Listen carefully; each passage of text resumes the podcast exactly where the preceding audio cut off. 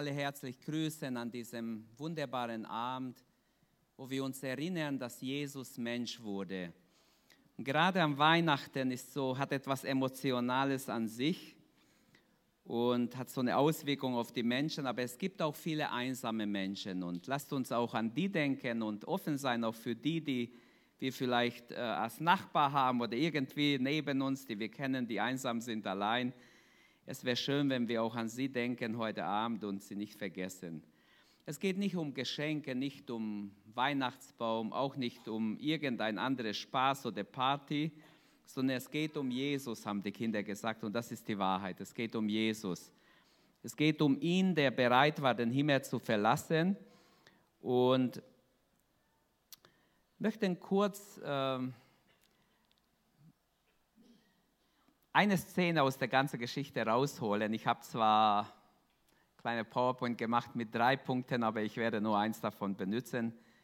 Ähm, wenn wir einen kleinen Besuch machen da in Bethlehem, wir waren ja gerade da in dieser Vorführung, die Kinder haben das echt wunderbar dargestellt. Man konnte sich so gut vorstellen, wie es war. Und wenn wir die Geschichte in Lukas anschauen, Lukas 2, da steht im Vers 7, sie brachte ihr erstes Kind, einen Sohn, zur Welt wickelte ihn in Windel und legte ihn in eine Futterkrippe, denn sie hatte keinen Platz in der Unterkunft bekommen. Und in der Umgebung von Bethlehem waren Hirten, die mit ihrer Herde draußen auf dem Felde lebten. Als sie in jener Nacht bei ihren Tieren Wache hielten, stand auf einmal ein Engel des Herrn vor ihnen, und die Herrlichkeit des Herrn umgab sie mit ihrem Glanz. Sie erschraken sehr. Aber der Engel sagte zu ihnen, fürchtet euch nicht, ich bringe euch die gute Nachricht, über die, in der ganz, über die im ganzen Volk große Freude sein wird. Heute ist euch in der Stadt Davids ein Retter geboren worden. Es ist der Messias, der Herr. An folgenden Zeichen werdet ihr das Kind erkennen. Es ist in Windeln gewickelt und liegt in einer Futterkrippe. Ah, ihr seht ja den Text. Okay, dann lese ich es ganz. Ich wollte jetzt es abkürzen. Ähm, mit einem Mal waren bei den Engeln eine große Schar äh, des himmlischen Heeres. Sie priesen Gott und riefen Ehre und Herrlichkeit Gott in der Höhe und Friede auf Erden für die Menschen, auf denen sein Wohlgefallen ruht. Daraufhin kehrten die Engel in den Himmel zurück. Sie sagten da sagten die Hirten zueinander, kommt, wir gehen nach Bethlehem, wir wollen sehen, was dort geschehen ist und was der Herr uns verkünden ließ.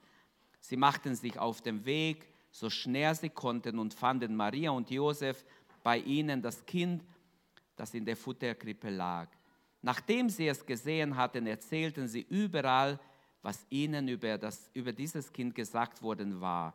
Und alle, mit denen die Hirten sprachen, staunten über das, was ihnen da berichtet wurde.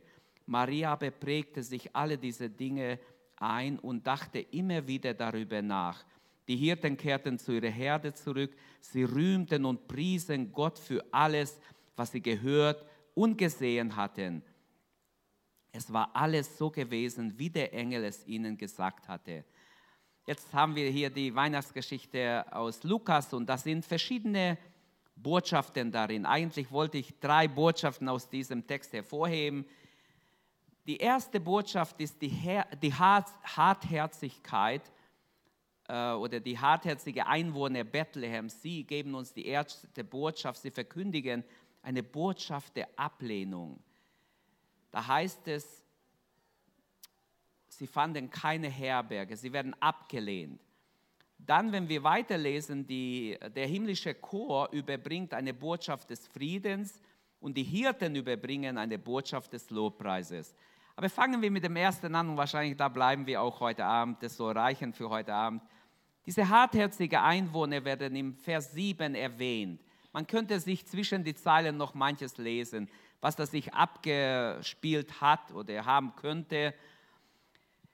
Ähm, sie legte ihn in eine Futterkrippe, denn nicht einfach, weil sie gedacht hat, ach, die Futterkrippe ist besser wie ein Raum, wie ein Bett, sondern es heißt denn, denn sie hatte keinen Platz in der Unterkunft bekommen.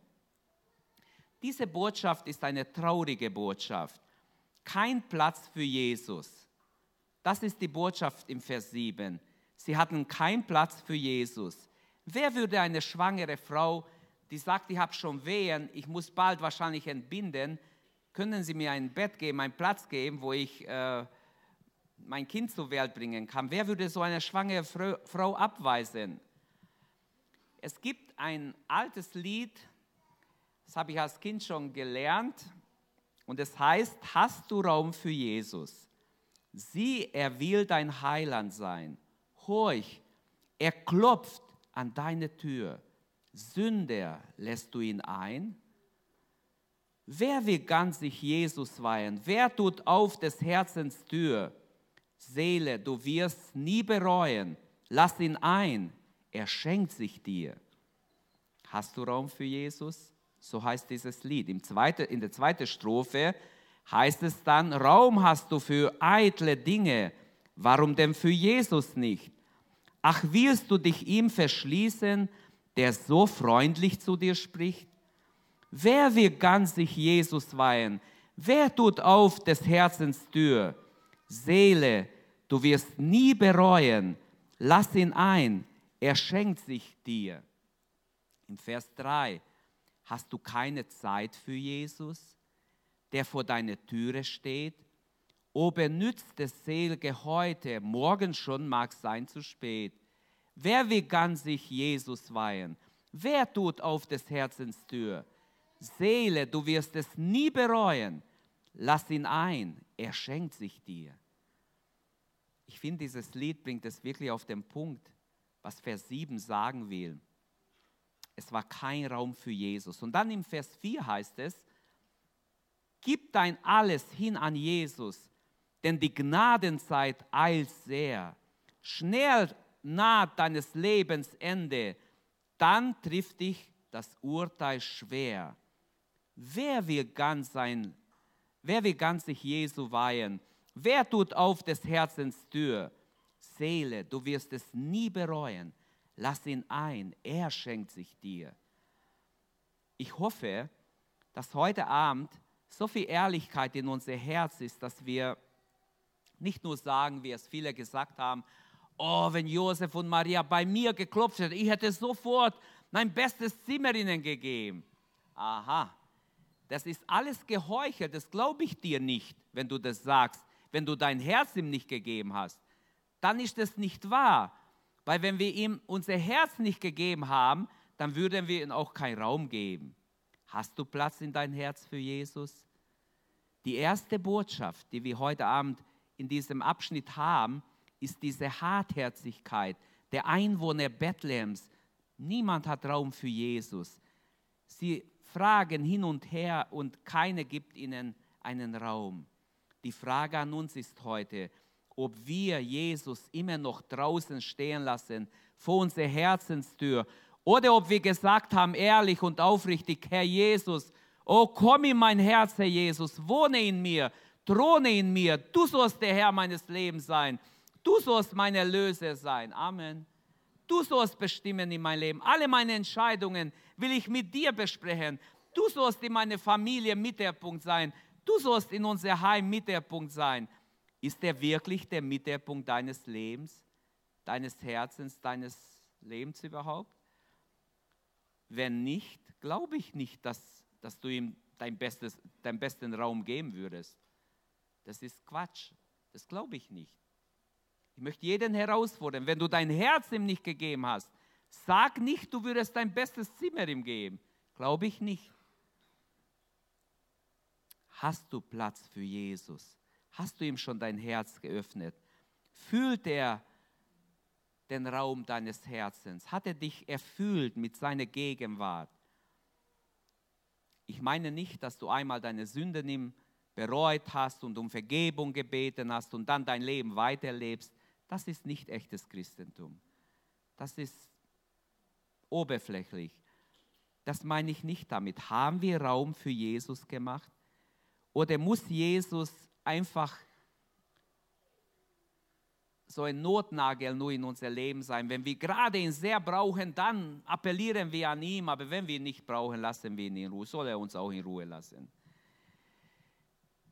Es soll so passiert sein in einer Gemeinde, da haben auch in einer unserer Gemeinden, da haben die Kinder so Weihnachtsgeschichte vorgespielt und ein kleiner Junge, der spielte den Josef und der hieß Michael, der war neun Jahre alt, war in der dritten Klasse und er musste einfach Josef und Maria, nein, er spielte den den Wirt, Entschuldigung. Er musste Josef und Maria ablehnen. Und die haben geklopft bei ihm und er kam hinaus und sagt, ja, was wollt ihr? Schaut, dass ihr wegkommt, mein Haus ist total voll, ihr habt keinen Platz für euch. Und dann hat Josef gesagt, schauen Sie, das ist meine Frau Maria, äh, sie muss entbinden, schauen Sie, sie ist sehr, sehr müde und nee, mein, mein Haus ist voll. Und traurig gingen sie dann weiter. Und als sie so um, sich umgedreht haben in dieser Geschichte, er hätte jetzt einfach zurückgehen sollen. Aber der kleine Junge war dann so barmherzig, hat die Geschichte total umgedreht, hielt sich nicht an sein Zettel, hat gesagt, Josef, Josef, äh, du kannst zurück, ich gebe dir mein Zimmer. Und alle waren traurig, was ist jetzt passiert, was ist jetzt passiert. Er hat die ganze Weihnachtsgeschichte durcheinander gebracht. Aber die meisten haben gecheckt, eigentlich das soll, so sollte richtige Weihnachten sein. Kapiert ihr es? So wie ein Kind denkt, ich gebe dir mein Zimmer, auch wenn in der Geschichte hätte ich euch ablehnen müssen, aber ihr könnt mein Zimmer haben. Ich wünsche, dass wir unser Herz Jesus geben. Dass wir nicht einfach sagen, nee, jetzt, jetzt noch nicht, jetzt habe ich viel zu tun, jetzt später, wenn Herr, du kannst später kommen, was steht im Weg bei dir? Was steht im Weg, dass du Jesus nicht in dein Leben eingeladen hast?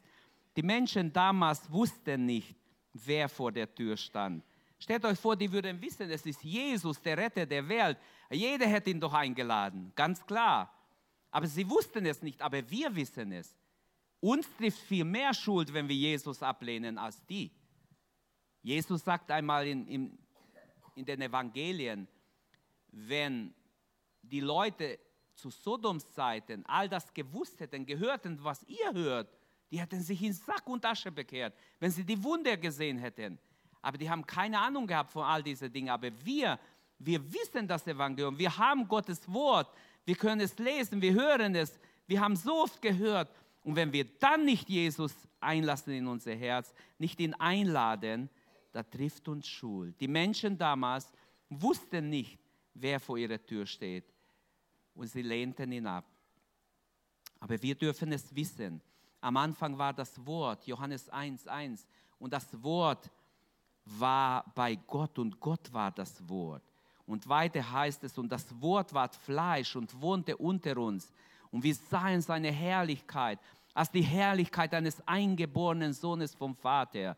Später haben sie es kapiert, dass es so ist. Sie sahen die Herrlichkeit Gottes. Alles ähm, war durch dasselbe gemacht, schreibt Johannes. Nichts ist ohne ihn gemacht. Er war am Anfang da. Was für eine unglaubliche Person ist Jesus. Der war schon bei der Schöpfung da und ist bereit, menschliche Körper anzunehmen. Das Wort wurde Fleisch, wohnte oder zeltete, steht wörtlich unter uns. Er hat einen Zelt angenommen. Unser Leib wird oft mit einem Zelt verglichen, auch in 2. Korinther 5. Und so ähm, Gott wurde einer von uns, können wir sagen. Er hat menschlichen Leib angenommen.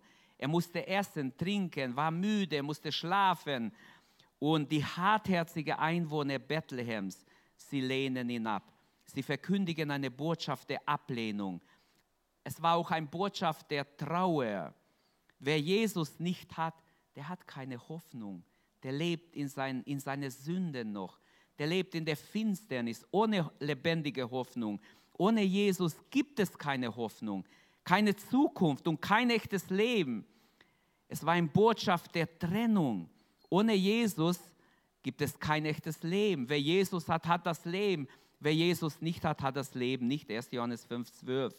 Wer den Sohn hat, hat das Leben. Und deshalb ist die Frage, hast du Platz für Jesus in dein Herz? Auf der Erde hat Christus keinen Raum.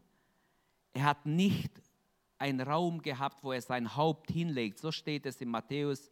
Jesus hatte keinen Raum, wo er sein Haupt hinlegen konnte.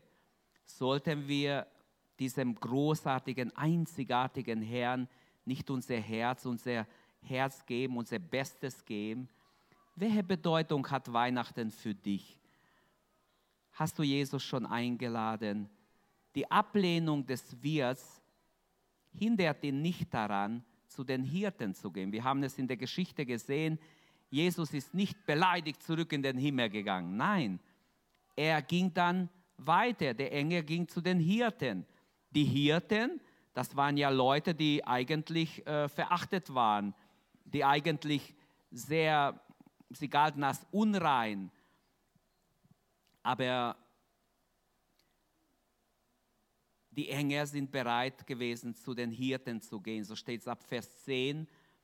Ihr braucht euch nicht zu fürchten. Fürchtet euch nicht. Ich verkündige euch große Freude. Also eine beruhigende Botschaft, eine tröstliche Botschaft, eine rettende Botschaft. Euch ist heute der Heiland geboren, der Retter. Er ist einfach gekommen, und uns zu retten. Die Hirten, das waren so die, äh, die Pharisäer wenigstens, das habe ich so gelesen, dass die, die Hirten als unrein erklärt haben, weil die sowieso sehr selten ins, überhaupt kaum noch in den Tempel kommen könnten. Jetzt stellt euch vor, wie heuchlerisch die ganze Geschichte ist. Die Hirten, die erziehen die Lämmer, die dem, im Hause Gottes dann geopfert wurden. Sie sorgen dafür, dass viele Lämmer da sind, dass die, die, die opfern wollen, es kaufen und dann es Gott opfern. Aber sie selber dürfen nicht kommen weil sie als unrein galten, weil sie oft auch bei den Herden sein müssten und nicht regelmäßig kommen konnten und dann erst recht einen Prozess der Reinigung durchmachen mussten. Und trotzdem, Gott denkt anders. Gott geht zuerst zu den Hirten. Gott hat eine ganz andere Denkweise wie wir Menschen. Gott geht zu den Niedrigen. Er geht nicht zu Herodes, der äh, gerne das Kind umgebracht hätte, sondern er geht zu den Hirten, und die Hirten, die ähm, haben sich genau erkundigt. Ihnen wird gesagt, ich bringe euch eine gute Nachricht, über die das ganze Volk große Freude haben wird. Heute ist in der Stadt Davids euch der Retter geboren. Es ist der Messias, der Herr. Also die gute Nachricht ist, dass es ist eigentlich ein Dreifache, ein Retter, ein Messias, ein Herr. Christus ist der Erlöser der Retter. Kein Vorbild oder Lehrer, sondern ein Erlöser hat uns Gott geschickt, in erster Linie. Wenn unser größtes Bedürfnis Information gewesen wäre, hat jemand geschrieben, hätte Gott einen Erzieher geschickt. Wenn unser größtes Bedürfnis Technologie gewesen wäre, dann hätte Gott einen Wissenschaftler geschickt. Wenn unser größtes Bedürfnis Geld gewesen wäre, hätte er einen Ökom Ökonom geschickt. Wenn unser größtes Bedürfnis das Vergnügen gewesen wäre, hätte er einen Entertainer geschickt. Wenn unser größtes Bedürfnis das Militär gewesen wäre oder militärischer Schutz, hätte er uns Soldaten geschickt. Wenn unser größtes Bedürfnis nach Gerechtigkeit, nach Recht wäre, hätte er uns einen Richter geschickt. Aber unser größtes Bedürfnis war nach Vergebung und Erlösung. Deshalb hat er den Erlöser geschickt. Amen. Erlöser ist sein Name, Retter. Dann sein zweiter Name, Christus oder der Gesalbte, der Sohn Gottes. Er ist der, von dem die Propheten geweissagt haben und jetzt ist alles in ihm in Erfüllung gegangen. Und drittens, sein dritter Name hier, er ist der Herr der Herr, der souveräne Gott, derjenige, dem gedient wird, der angebetet wird und dem wir anbeten sollen. Halleluja. Also eine Botschaft des Friedens. Mit einem Mal waren die Engel, die große Schar des himmlischen Herrschers war da und sie priesen Gott und riefen, Ehre sei Gott in der Höhe, Friede auf Erden den Menschen. Ich wünsche uns diesen Frieden. Und was interessant ist, die Engel, wir haben etwas gehört von den Römern. Die Römer waren ja 27 vor Christus gekommen und es gab sowas wie äh, die Pax Romana. Das war so ein äh, Abkommen, dass sie Frieden bringen. Und tatsächlich, ich glaube, das war im Willen Gottes. Die Römer haben so fast 200 Jahre Frieden geschaffen auf Erden, auch wenn es immer wieder Aufstände gab. Aber groß, im Großen und Ganzen gab es Frieden. Das war alles vom, vom Heiligen Geist so geleitet, damit das Evangelium ausgebreitet werden kann, bin ich mir völlig überzeugt heute. Es gab Frieden fast 200 Jahre, damit das Evangelium Fuß fassen kann, überall in der ganzen Gegend verbreitet werden kann. Aber in Wirklichkeit waren, wir wissen, die Römer waren nicht so lieb zu, zu den Israeliten. Es gab Völkerfrieden, aber was besser ist wie Völkerfriede, was viel wichtiger ist, ist Friede mit Gott. Friede im Herzen. Und das haben die Engel gepriesen. Friede sei Gott in der Höhe und den Menschen seines Wohlgefallens oder Frieden auf Erden für die Menschen, an denen sein Wohlgefallen ruht. Denn euch ist heute der Retter geboren. Die Hirten überbringen diese Botschaft des Lobpreises. Als sie hingegangen sind, geguckt haben und gesehen haben, alles stimmt, wie die Engel es gesagt haben, da haben die Hirten eine Botschaft des Lobpreises überbracht und ich möchte, dass wir alle in diesen Lobpreis einstimmen, dass wir nicht nur schweigen, sondern dass wir singen. Sie haben laut gesungen, heißt es hier. Amen. Laut. Ich versuche jeden Sonntag laut, jeden Mittwoch laut zu singen, wenn wir singen. Nicht leise, nicht so singe ich, singe ich nicht, sondern wir sollen laut singen, dem Herrn, dass es alle hören. Amen. Zur Ehre Gottes sollen wir singen. Wenn gesungen wird, dann singen wir und beten Gott an. Lerne auch du, in deinen Problemen sogar zu singen, Gott zu loben über alle deine Problemsituationen. Weihnachten nach Lukas 2 enthält diese drei verschiedene Botschaften. Ich habe nur die erste ausgeführt. Die hartherzigen Einwohner Bethlehems. Sie verkündigen die Botschaft der Ablehnung. Dann dieser himmlische Chor überbringt die Botschaft des Friedens und die Hirten überbringen die Botschaft des Lobpreises. Lasst uns aufstehen und lasst uns ins Gebet gehen. Hier im Lukas-Evangelium fängt es nicht an mit den Weisen aus dem Morgenland wie Matthäus, sondern hier fängt es an mit den Kleinen, mit den Hirten. Gott kommt zu den Geringen, zu den Kleinen.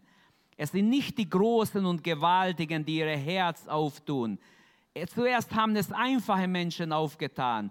Es sind keine Nimrods, die gewaltigen Jäger, die Tiere und auch Menschen erlegt haben, sondern Hirten wie Abel, Mose, David, die einfach waren, die draußen mit ihren Schafe waren, die schützend eingegriffen haben. Zu denen kommen die Engel, denen wird die gute Nachricht gegeben. Hirten hatten Nachtdienst dort auf dem Feld und dort mitten in der Nacht kommt, kommen die Engel. Hier ist die Herrlichkeit des Herrn. Es heißt, und plötzlich war nicht nur ein Engel, auch die Herrlichkeit des Herrn mit dem Engel. Stellt euch das vor, wenn man jetzt Zeit hätte, den Text genauer anzuschauen, dann kann ich euch nachweisen, da war nicht nur ein Engel, ein Engel strahlt so stark, dass wir alle erschrecken würden. Aber die Herrlichkeit des Herrn, hier ist diese Shekinah Gottes, die im Alten Testament so genannt wird, die Herrlichkeit Gottes, die in der Säule war bei Mose und geführt hat, die Kinder Israel, diese mächtige Herrlichkeit, erschien den Niedrigsten bei den Menschen, den Hirten. Sie sahen diese Herrlichkeit plötzlich und sie erschraken natürlich auch. Deshalb kann Johannes sagen, wir sahen seine Herrlichkeit, dass die Herrlichkeit eines eingeborenen Sohnes vom Vater, voller Gnade und Barmherzigkeit. Ich wünsche uns, dass wir diese Herrlichkeit sehen, wenn wir jetzt beten. Vorher hieß es, niemand hat Gott je gesehen, niemand kann Gott sehen und am Leben bleiben. Gott wohnt in ein un, unzugängliches Licht. Aber doch in Jesus haben die Menschen alle Gott sehen können, so wie er ist. Da steht auch geschrieben.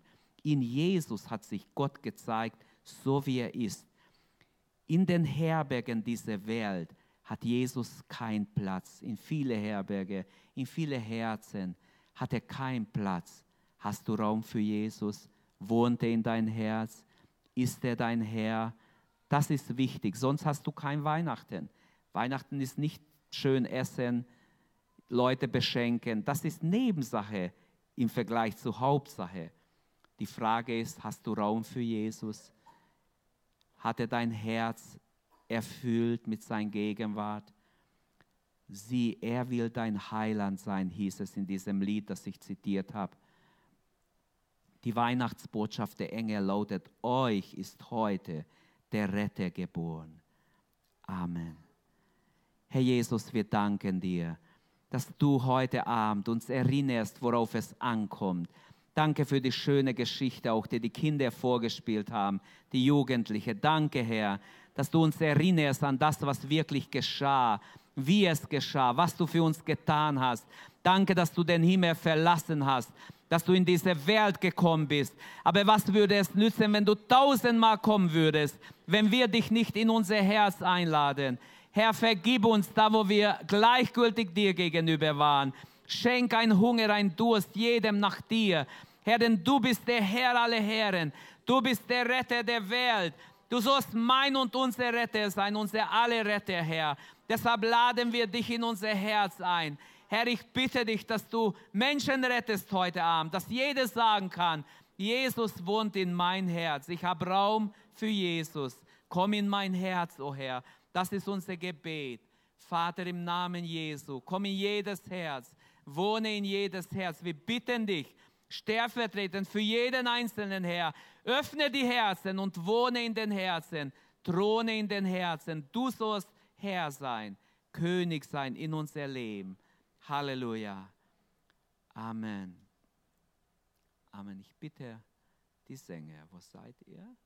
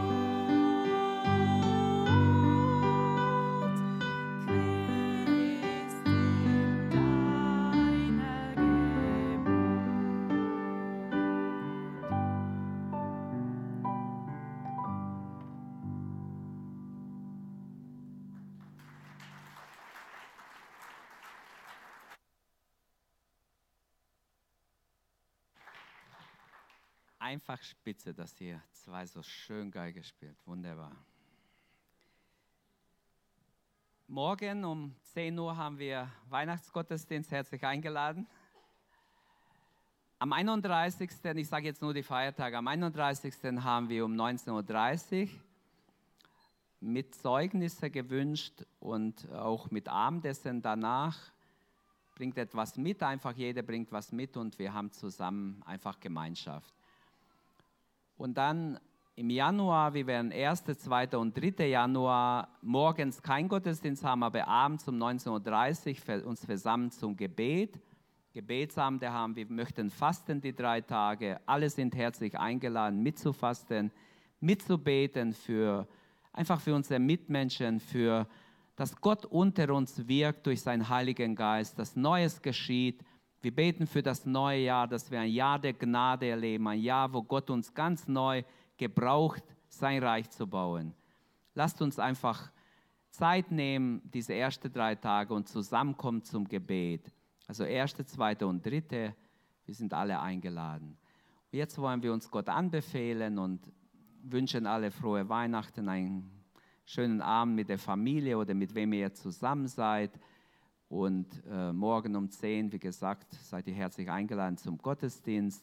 Herr Jesus, in deine Hände befehlen wir uns, danken dir, dass du gekommen bist, Herr, dass wir nicht alleine sind, dass wir dich in unser Leben haben dürfen. Danke. Welch ein Glück, dass wir dich haben. Wo wären wir ohne dich? Wo wären wir, wenn du nicht in diese Welt gekommen wärst? Welt ging verloren. Christ ist geboren. Welch eine Wahrheit. Herr, wir wären alle ewig verloren ohne dich. Und wir sind verloren ohne dich. Obwohl du gekommen bist, wenn wir dich nicht im Herzen haben. Was nützt es, wenn du noch einmal kämst und wir dich nicht aufnehmen? Würde gar nichts nützen. Deshalb lass uns dich ins Herz schließen und mit dir leben jeden Tag unseres Lebens und Weihnachten haben 364 Tage im Jahr zu deiner Ehre. Amen.